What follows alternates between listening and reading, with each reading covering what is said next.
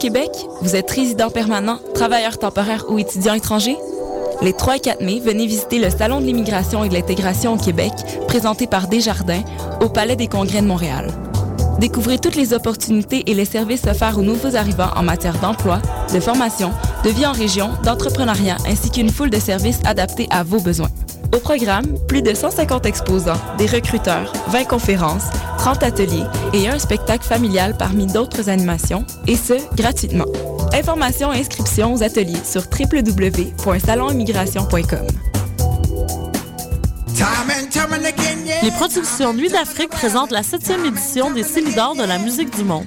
Les Célidors, la distinction musicale qui souligne le talent des artistes de la musique du monde, vous invite à découvrir 36 groupes.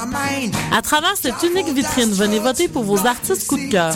Jusqu'au 17 avril, tous les mardis et mercredis au Club Balatou dans le cadre de concerts gratuits. Les Célidors, le prix du public qui fait grandir le monde. Pour plus d'informations, consultez le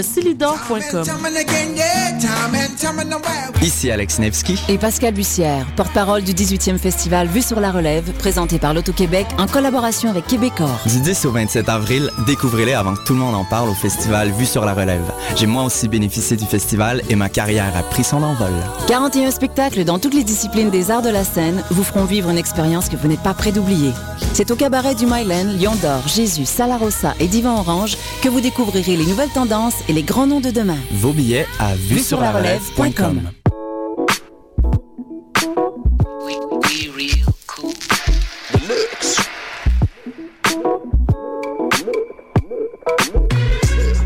Vous écoutez Choc FM,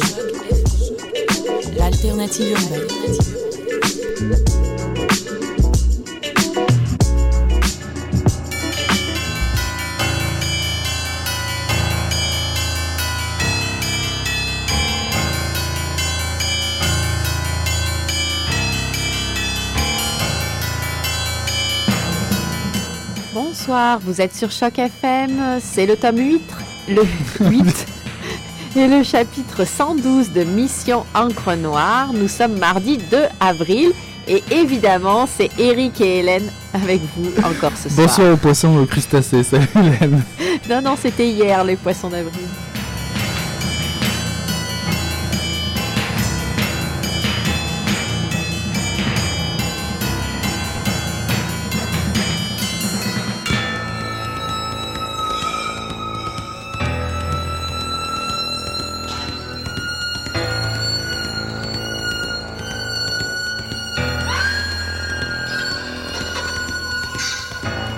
Vendredi 14 janvier. Lever du soleil, 10h31. Coucher du soleil, 12h26. 1h55 minutes d'ensoleillement. 7h30, Laponie centrale, Gumpy de la police des Rennes. Le lendemain matin, Clémette se levait tôt. Dehors, il faisait nuit noire. Le vent venait s'écraser sur la fenêtre où s'accumulaient des cristaux de neige soulevés par la bourrasque. Le poêle s'était éteint. Il frissonna, il sentait ses jambes mollement engourdies dans la chaleur du sac de couchage, mais il n'hésita pas longtemps. Il sortit complètement de son sac, enfila ses chaussures en peau de renne et s'étira. Nina dormait encore sur la couchette opposée, de l'autre côté de la table.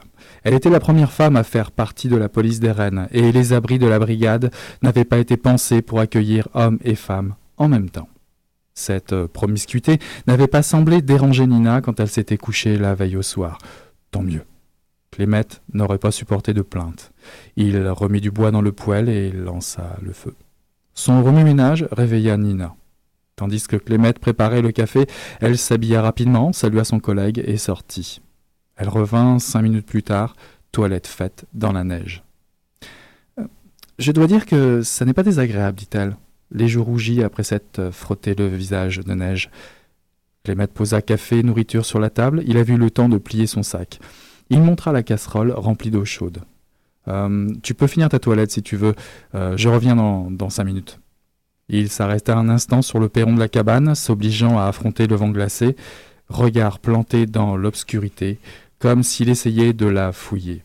Il déboutonna sa combinaison et la fit glisser de ses épaules jusque sur ses genoux. Il s'obligeait à cet exercice chaque matin quand la nuit régnait encore sur la toundra. Il n'aimait pas, mais c'était un rituel. Il fallait qu'il s'y astreigne. Son regard balaya l'obscurité.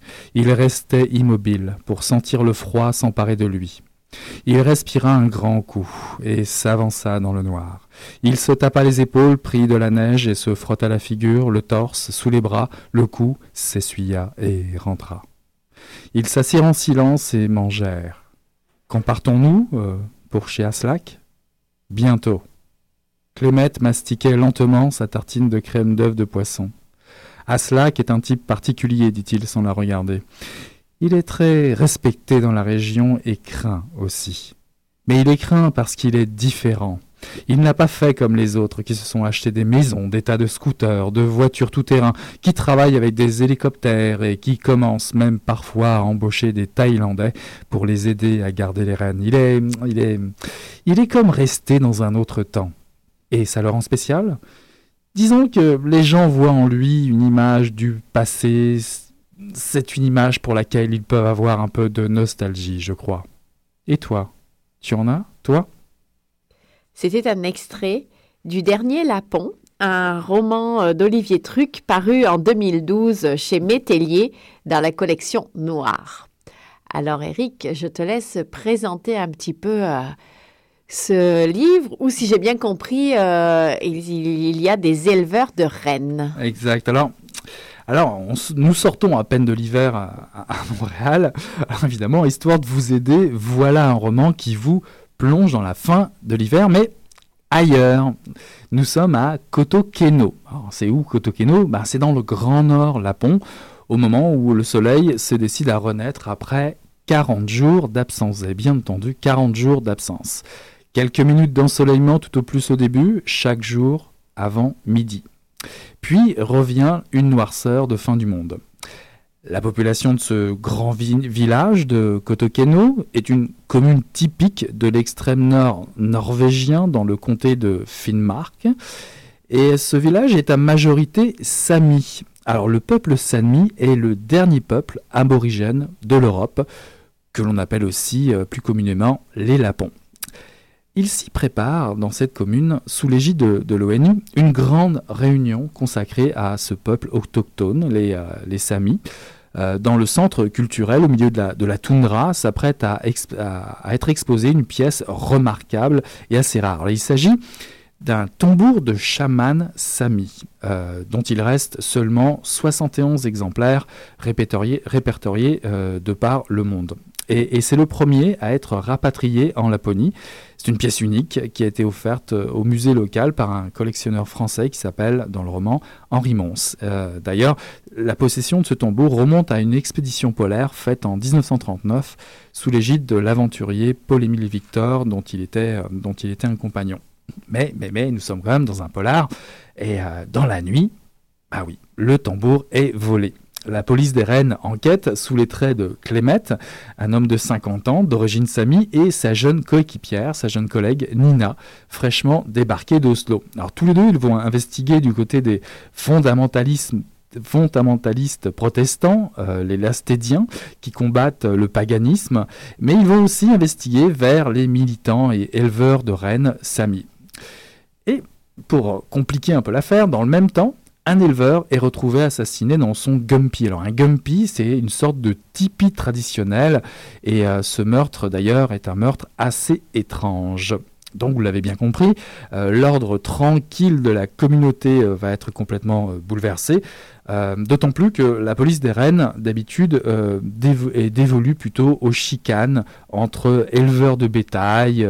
Et, d'ailleurs, dans, le roman, dès le début du roman, c'est un peu un moment charnière, cette police des Rennes est rapidement mise à l'écart au profit d'une police plus musclée, on va dire, et plus expéditive. Donc c'est un roman qui se passe dans un, dans un paysage incroyable de toundra. Et euh, Olivier Truc nous convie à un récit vraiment époustouflant euh, d'érudition, de beauté froide, le, tout porté vraiment par des, euh, des personnages attachants.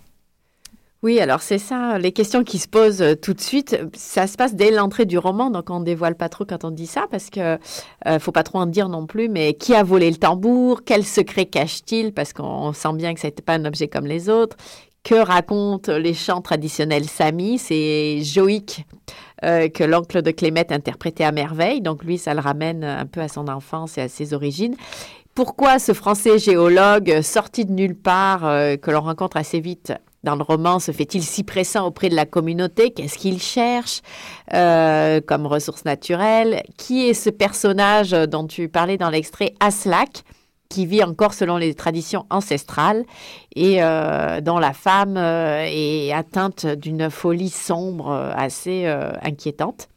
Voilà, alors autant de questions qui appellent la lecture. Alors, je, dirais qu'on comprend assez rapidement que les deux événements, évidemment, on est dans un roman. Sont, dans un roman noir. Voilà, c'est ça, sont liés. Le vol du tambour et l'assassinat de l'éleveur de rennes. Euh, reste à savoir comment ils sont liés et euh, ce qu'il y a derrière. Donc, euh, toute l'intrigue est là. J'ajouterais que tu disais que donc Clémette est d'origine sami. C'est un des rares policiers qui est donc entre les deux mondes, là, le monde moderne et la représentation de l'ordre et en même temps euh, les origines et aborigènes. Et euh, Nina, euh, par contre, elle, c'est plutôt une jeune urbaine qui arrive de, de, la Norvège du Sud, très politiquement correcte. Donc elle, elle aime bien les aborigènes, mais en fait, elle les connaît pas tellement. Et elle est, mais elle est d'emblée fascinée par cette culture. Ah. Après, il y a le reste de la, de la police, voilà. Donc il y a toute la, la, les relations avec leurs confrères, c'est très intéressant. D'ailleurs, on peut déjà d'ores et déjà préciser que la Laponie, on peut déjà préciser que c'est un terriblement grand territoire, mais surtout entouré de plusieurs nations. Bah, pas entouré, qui, bah, prend, qui, est, euh, qui... est géré par plusieurs nations, on va dire, la, Norvège. en fait, ça va sur, s'étend sur plusieurs euh, territoires. Territoires, dont la Norvège, la Finlande, la Suède et la Russie. Et la police des Rennes est une, on appelle ça la police transfrontalière. Euh, la, police des Rennes. Euh, et, effectivement, il y a là des sources de conflits euh, entre les différentes polices qu'on découvre à travers le livre. Oui, c'est ça. je pense que c'est une expérience européenne d'une seule police adaptée à, un territoire qui est relativement semblable. Alors, peut-être dire pour les, pour les thèmes que c'est un polar qui englobe large, euh, anthropologie, ethnologie, euh, la religion, la persistance de la spiritualité euh, qui, qui, préexistait au christianisme. c'est aussi politique et diplomatique, tu en parlais un petit peu, c'est historique, il y a la géologie et la géographie également, donc ça englobe vraiment très large dans les thèmes. C'est le choc entre, évidemment, vous l'aurez compris, société traditionnelle aborigène et une société occidentale plus moderne avec ses lois. Euh, et il y a aussi tout le thème de l'individu qui est déchiré entre son intégration entre la culture euh, euh, dominante et ses, racines d'origine, comment dealer, comment dealer entre ces deux, ces deux, mondes finalement, parce que lui, bon, il, a, il est assez éloigné de, de la culture sami traditionnelle, mais quand même, euh, ce sont ses origines. Et puis chacun des personnages, il n'est pas le seul à dealer avec ça. Chacun deal, mais il y a ceux qui sont restés tout à fait dans la tradition, ceux qui ont complètement euh, rejeté ça, ou ceux qui essayent de faire un mix des deux, ceux qui sont soumis, ceux qui sont euh, plus, dominateurs, ou alors au contraire qui sont des militants de la culture. Donc c'est très intéressant de, de découvrir toute cette petite communauté. Euh, en fait, c'est comme un monde manichéen que Olivier euh, Turc. Euh, truc. truc. pardon, il fallait bien que je le fasse, développe. chaque personnage représente un peu un symbole de ces différentes positions, comme tu le disais, le, rôle d'un peuple un peu soumis, orgueilleux, l'autre côté un policier qui est tiraillé entre différentes racines, et puis la modernité qui vient, qui vient changer ses habitudes de vie. Chaque personnage englobe comme ça une position. Oui, chacun a une position sociale et économique et politique, on va dire, et culturelle aussi. Et euh, je dois dire qu'il y a toute la question aussi du racisme, ah des bah montées de l'extrême droite en Europe. Euh, évidemment, dans cette partie de l'Europe, ben, qui sont les boucs émissaires Forcément, euh, les Samis. Mais surtout, surtout qu'en plus, c'est un territoire qui est à majorité Sami, en tout cas du côté de Kotokeno, de, de cette petite, de cette grande ville de Laponie, mais qui est évidemment gouvernée par grande une ville, 3000 habitants. Hein. Non, mais grande ville qui est assez étendue, en fait, dans, dans, le roman on comprend ça, mais qui est gouvernée par une minorité euh, évidemment scandinave, euh, ce, qui, ce qui entraîne, comme tu disais, euh, des luttes politiques actuelles, mais aussi qui reposent sur des luttes politiques anciennes entre Scandinaves et, et Sami, du fait évidemment de, de, la richesse aussi naturelle qu'on peut trouver dans ces terres, dans, ces terres de, de toundra, qui permet aussi finalement aux Scandinaves d'exploiter la minorité euh, considérée comme, euh, comme inférieure. Et il y a, euh, enfin, considérée comme inférieure, par certains, hein, quelques extrémistes, hein, on ne va pas dire que c'est tout le monde, parce qu'à côté de ça, les nations font bien attention avec leur avec leurs autochtones, euh, de bien paraître, on va dire, particulièrement quand il y a de la visite comme celle de l'ONU. Il y a aussi toute l'exploration des rites, euh, donc Sami, euh, les, objets traditionnels, les joïques, les chants traditionnels, les costumes, la, la description de l'habitat, les conditions de vie, l'alcoolisme, l'isolement. Bon, les pratiques de survie en, milieu hostile. évidemment, on est, on est en plein milieu de la toundra, dans un paysage magnifique, tragique, immense, mais sans lumière, comme je le disais dans, dans l'extrait. Alors effectivement, on découvre comment, comment survivre dans, dans ce milieu-là, et, je dirais même comment, euh, comment être, un, être un éleveur de rennes. Oui, comment on se déplace, euh, il y a plusieurs... Euh, qu'est-ce qu'on mange aussi? Enfin, il y a, y a, un côté à ce roman très anthropologique et ethnologique, comme je disais, et ça, c'est... Franchement, on découvre un monde qu'on ne connaissait pas du tout. Mais c'est très bien rendu euh, par l'auteur, mais ça, ça sera dans la deuxième partie, quand on va s'intéresser à l'écriture. Je vous propose une petite pause musicale, Blackout Beach, qui vous chante Desertal Song.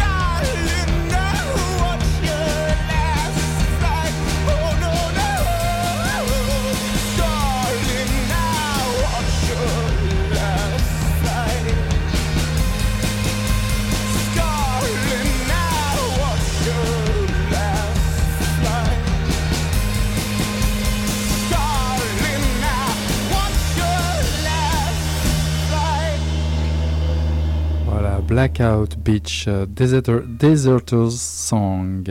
Alors moi j'ai particulièrement goûté, euh, apprécié euh, ce, ce, roman noir, ce polar. On appelle ça ethnopolar. J'ai lu ça un peu dans quelques critiques. Ouais, ouais, on va dire oui, ethnopolar, même si euh, j'aime bah pas trop de. Ouais, mais j'aime pas ça, euh, mettre ça dans des, des, espèces de. Ouais, mais tu dis bien polar. Oui, c'est bien une case aussi. Mais ça, ça se discute. Un jour, il faudra, qu'on discute un petit peu, revenir un peu sur le dictionnaire de, de Jean-Bernard Pouy là-dessus. quelques citations, quelque chose à dire.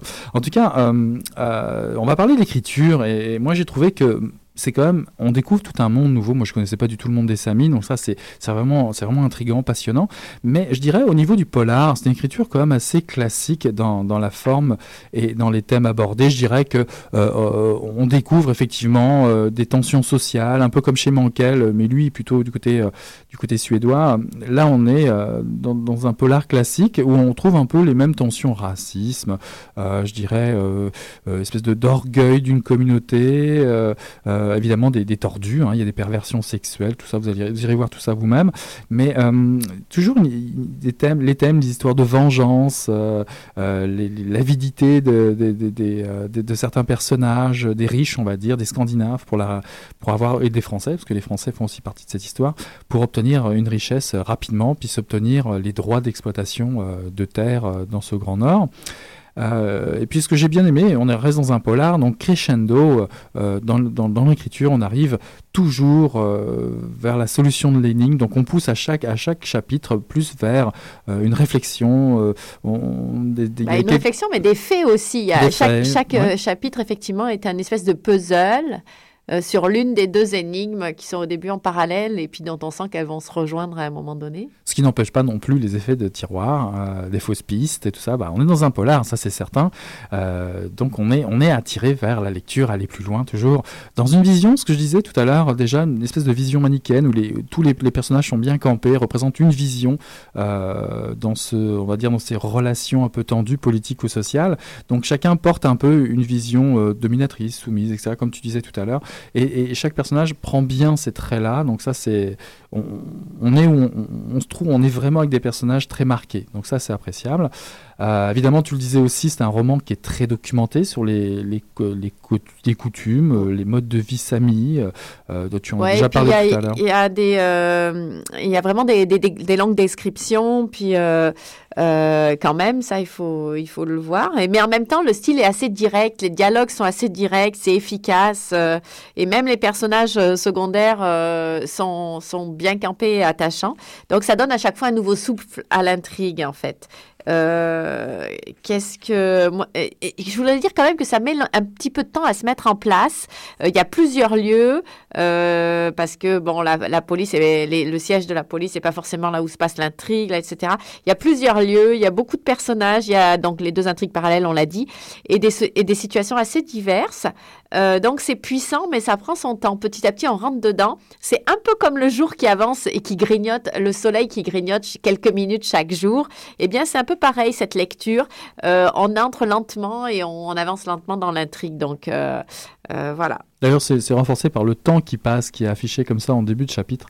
On sait à quelle heure on est, on sait où on est, à quelle heure on est, la durée d'ensoleillement. Mais c'est assez utile parce que c'est vrai que moi, au début, j'étais un petit peu perdue. Puis au bout d'un moment, on s'habitue à ces allers-retours entre, entre les différents lieux. Euh. Alors, juste pour, ça, pour euh, préciser, j'aimerais parler un petit peu d'Olivier Truc, qui est, qui, en fait, qui est journaliste depuis 86, qui vit à Stockholm depuis 94, où il est correspondant du journal français Le Monde et aussi du journal français Le Point. C'est un Français. C'est un Français, c'est un spécialiste des pays nordiques et baltes, et il est aussi euh, documentariste. Alors il est aussi l'auteur de la biographie intitulée euh, L'imposteur, j'ai pas lu, c'est paru chez euh, Kalman, Levy, et c'est une biographie, L'imposteur, qui parle de Rizar Blaustein, c'est en fait l'histoire d'un juif qui est né en 1917 à Olkuz en Pologne et qui a vécu les 50 dernières années de sa vie sous le nom de Richard Douchenik Blostin, euh, né catholique à Paris en 1908. C'est une, enquête, d'après ce que j'ai compris, d'une dizaine d'années et dans autant de pays pour démêler une imposture et, dire un, destin brisé. Donc euh, Le Dernier Lapon euh, est son premier roman. C'est un polar qui fait 450 pages et qui vient de recevoir, je l'ai appris ce week-end, le prix des lecteurs du festival du polar de, Lyon, qui est connu pour lancer quand même beaucoup, beaucoup d'auteurs. Euh, oui, c'est un festival connu. Puis donc là, on est vraiment dans l'actualité. Euh, voilà, donc euh, en tout cas, je, trouve ça intéressant parce que la posture euh, euh, peut-être de, réflexion sur les enjeux géopolitiques, sur l'avenir et l'état des lieux de la, sur la culture sami, puis tout ça, peut-être que pouvait être, elle ne pouvait être tenue cette posture et, écrire ce roman que par un journaliste étranger présent en Scandinavie. Donc je pense qu'il y a, y a à la fois le recul Parce que, mettons qu'un, je sais pas moi, un Suédois ait écrit ça, ben, on l'aurait peut-être accusé de, de, faire son beurre avec les aborigènes ou d'être néocolonialiste, etc. Donc là, c'est quand même autre chose. Et puis, il y a une espèce de neutralité qu'on sent dans l'écriture. Donc, euh, en tout cas, c'est vraiment une lecture qu'on vous recommande. Hein. C'est vraiment, c'est des paysans. C'est une lecture qui, qui fascine, qui est efficace. on, on, apprend, énormément. Puis en même temps, on est intéressé euh, par la voyez... mais il faut quand même être capable d'ingurgiter 420 pages, il faut le dire. Voyez du plaisir, on ne compte pas le nombre de pages. Et en plus, si un livre reçoit des prix, c'est que quelque part, on a raison, il doit, il doit être bon. Euh, As-tu quelques brèves pour nous aujourd'hui euh, Dis-moi, Hélène? Oui, bah alors je voulais dire, parce que ça fait déjà un petit moment que ça s'est passé, que, euh, donc euh, peut-être que certains d'entre vous le, savent, mais on va le rappeler, Simon de, de Jocas a racheté les éditions 400 coups. Donc, c'est quelqu'un qui était déjà du milieu de l'édition depuis une quinzaine d'années. Et donc, il a repris les 400 coups. Alors, on sait que les 400 coups étaient aussi liés à, à coups de tête. Euh, la maison d'édition euh, de Michel Vézina. Voilà, dont on a souvent parlé. Et donc, euh, Coup de tête a été, qui était fondé et dirigé par Michel Vézina, a été repris et racheté. Et, par une nouvelle, les éditions de Tête Inc., une nouvelle entité qui, elle, est, aussi à la tête de, enfin, chapeaute aussi Tête Première. Tête Première dont on a parlé de la première publication, puisque c'était le dictionnaire de la révolte étudiante. Donc, euh, c'est ça. On a d'un côté donc coup de tête et, tête première, puis euh, de l'autre côté euh, les 400 coups. voilà. Et qu'est-ce que je voulais dire? Oui. tu voulais nous parler du Métropolis euh, bleu. Oui, euh, c'est ça. Alors après ça, on a, là, je suis un peu perdue dans mes dans mes papiers. Euh, le Festival littéraire international de, de Montréal Métropolis bleu, qui est un festival autour de la littérature où il y a des ateliers d'écriture, où il y a des, on peut rencontrer des tas d'auteurs, il y a des conférences, il y a beaucoup d'activités, des spectacles, etc. Il y a aussi des activités pour les enfants. Donc le Métropolis bleu aura lieu du 22 au 28 avril 2013. Donc on le sait, c'est un festival festival un petit peu différent euh, de ce qu'on a l'habitude de voir dans les festivals littéraires, quoique chacun ait sa personnalité. Et puis, euh, je voudrais parler des rencontres. Euh, sûr. Non, euh, non, non, les rencontres québécoises en Haïti. Ok. Du 1er au 8 mai, euh, il y a euh, un festival euh, donc d'auteurs sur la littérature québécoise, mais qui a lieu en Haïti. C'est pour à l'occasion du dixième anniversaire de la maison d'édition Mémoire d'Encrier, qui est la maison d'édition, on le sait, de Rodney Saint-Éloi, etc. Donc le festival, enfin ces rencontres sont parrainées par Dany Laferrière, bien sûr, bien connu, et il y a tout plein d'auteurs. D'ailleurs, on vient de parler de Michel Vézina. Michel Vézina fait partie des auteurs qui seront en Haïti pour faire découvrir la, la littérature québécoise québécoise ou haïtien. Il y a aussi Bertrand Gervais qu'on avait reçu, euh, Sonia Calaflamme qu'on recevra bientôt, je crois, euh, et évidemment euh, Rodney Saint-Éloi, etc. Donc tout un tas d'auteurs, parce qu'il y en a encore bien d'autres, je ne peux pas tous les citer. Voilà, ça c'est du 1er au 8 mai. Euh, le Québec en Haïti, la littérature québécoise. Je trouve que c'est intéressant. On gardera des brèves pour euh, le chapitre 113 de Mission Encre Noire, ce qui conclut notre émission de ce soir, le chapitre 112, où nous présentions euh, en livre vedette Le Dernier Lapon d'Olivier Truc, paru en 2012 chez Métellier. Bah, écoutez, on vous souhaite une bonne semaine et on se retrouve mardi prochain. Salut Hélène Salut Eric, à mardi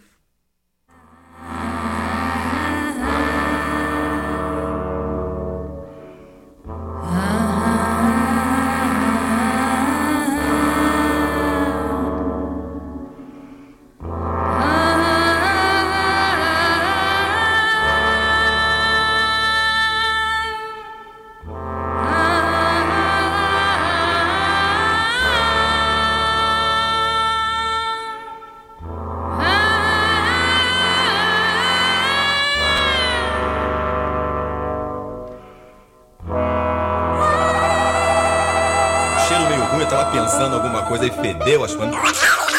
Pô, mas o negócio tava bom, bicho. O negócio tava bom, só quando ele tava tão entupido. Gostoso! Quem diria, hein? Greta Garbo acabou de irajar, hein? É, mas eu tava falando pra você, né? Depois que eu passei a me sentir, aí o negócio ficou diferente.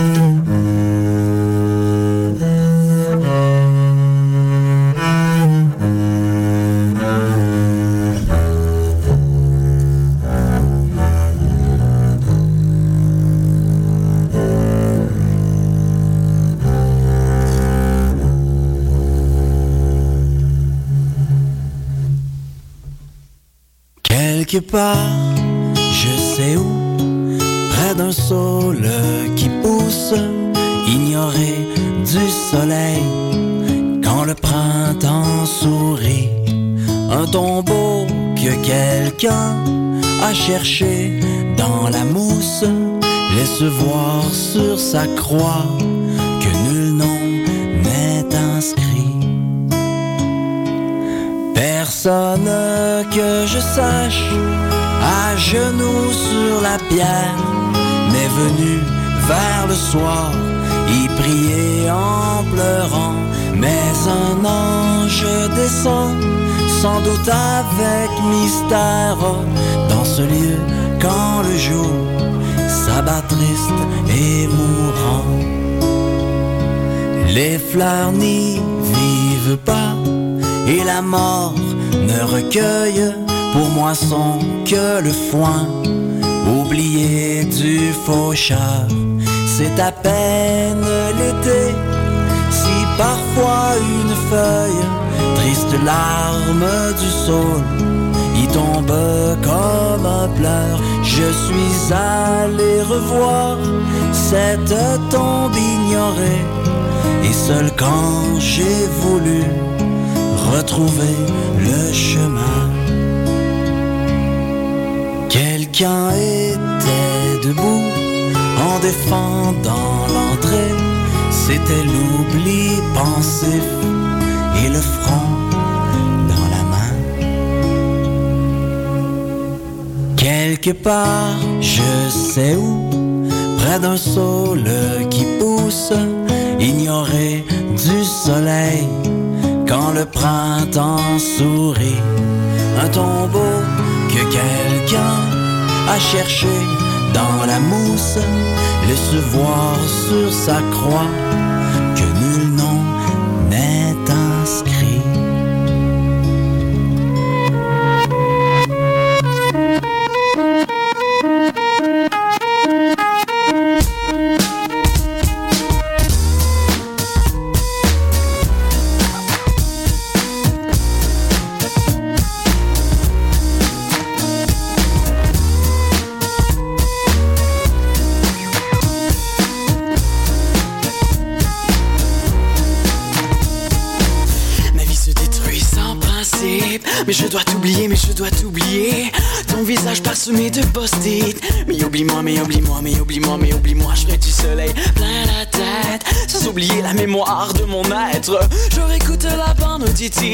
Mon dernier délire, le son web de tes rires. Un carré de soleil sur mon lit. Découpé d'une fenêtre et d'un store accroupi. Nos deux yeux bleus sont fermés à demi.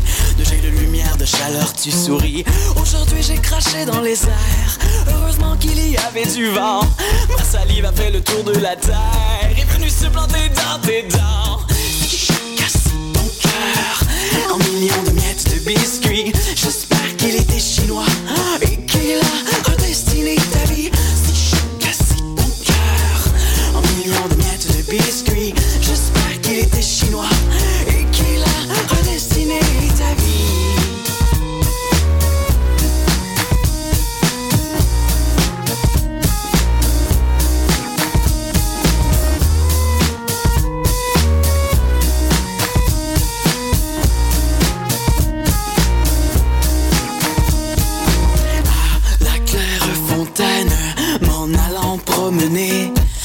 trouvé Miss si belle que je l'ai embrassée. Et puis j'ai volé son cœur, foutu dans un malaxeur.